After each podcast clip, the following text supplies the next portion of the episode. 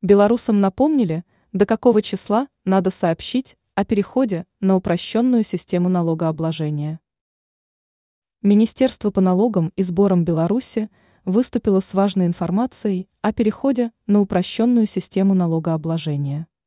Тем отечественным организациям, которые захотят далее работать по УСН, необходимо об этом уведомить налоговиков до 3 января 2024 года.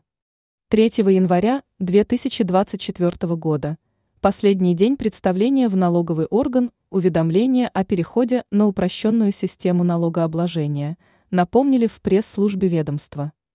Это касается тех организаций, которые желают с 1 января следующего года перейти на УСН. Соответствующее уведомление они должны предоставить не позднее 3 января в налоговый орган по месту постановки на учет. В МНС обращают внимание, перейти на УСН могут организации с численностью работников по итогам 9 месяцев 2023 года не более 50 человек. А воловая выручка организаций за данный период не должна превышать миллион шестьсот двенадцать тысяч пятьсот рублей. Ранее сообщалось, что в Беларуси вводят новую систему ценового регулирования –